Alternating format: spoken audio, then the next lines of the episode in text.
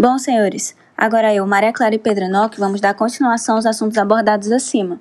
Eu vou começar falando sobre a primeira característica, que é a formação do direito real.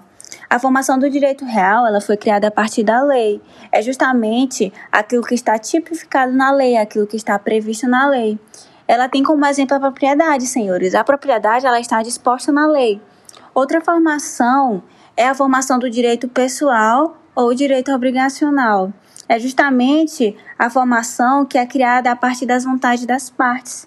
Tem mais a ver com a vontade propriamente dita das partes do que com qualquer outra coisa. Então é importante sabermos a diferenciação dessas duas formações, da formação do direito real e da formação do direito pessoal ou obrigacional.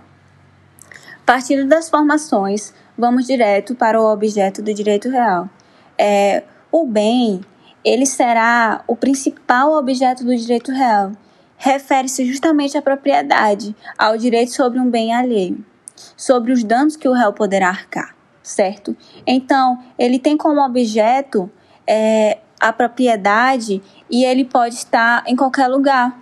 Tem como característica também a sua eficácia absoluta. Se ligue, ele tem como característica a sua eficácia absoluta. Outro objeto do direito é, é o objeto do direito pessoal ou obrigacional. Ele será sempre uma prestação do devedor. É o cumprimento dessa prestação, dessa obrigação. Então, o objeto do direito pessoal obrigacional será sempre uma prestação do devedor. É o cumprimento dessa prestação, de alguma obrigação que aquele devedor vai ter que arcar. Então, chegamos à duração. Vou fazer uma pergunta. O direito real, a duração do direito real, ela é perpétua? Por que, Maria Clara, que ela é perpétua?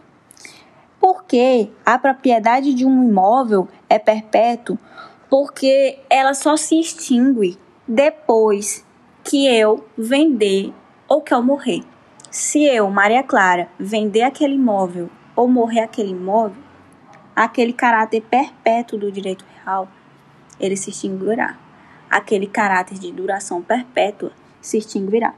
Outra duração é a duração do direito pessoal ou obrigacional. Ela tem como caráter transitório. Quando eu pagar a dívida, alguma dívida, seja ele um boleto ou qualquer coisa de outra circunstância, aquela dívida se sanará, se extinguirá certo? Então, enquanto eu estiver pagando algo, ou seja, alguma coisa, eu terei que ter um caráter transitório. A partir do momento que eu pago aquela dívida, que eu pago aquele boleto, que eu pago aquela propriedade, que eu pago aquela conta de energia, aquela dívida, ela se extinguirá, ela se sanará, certo?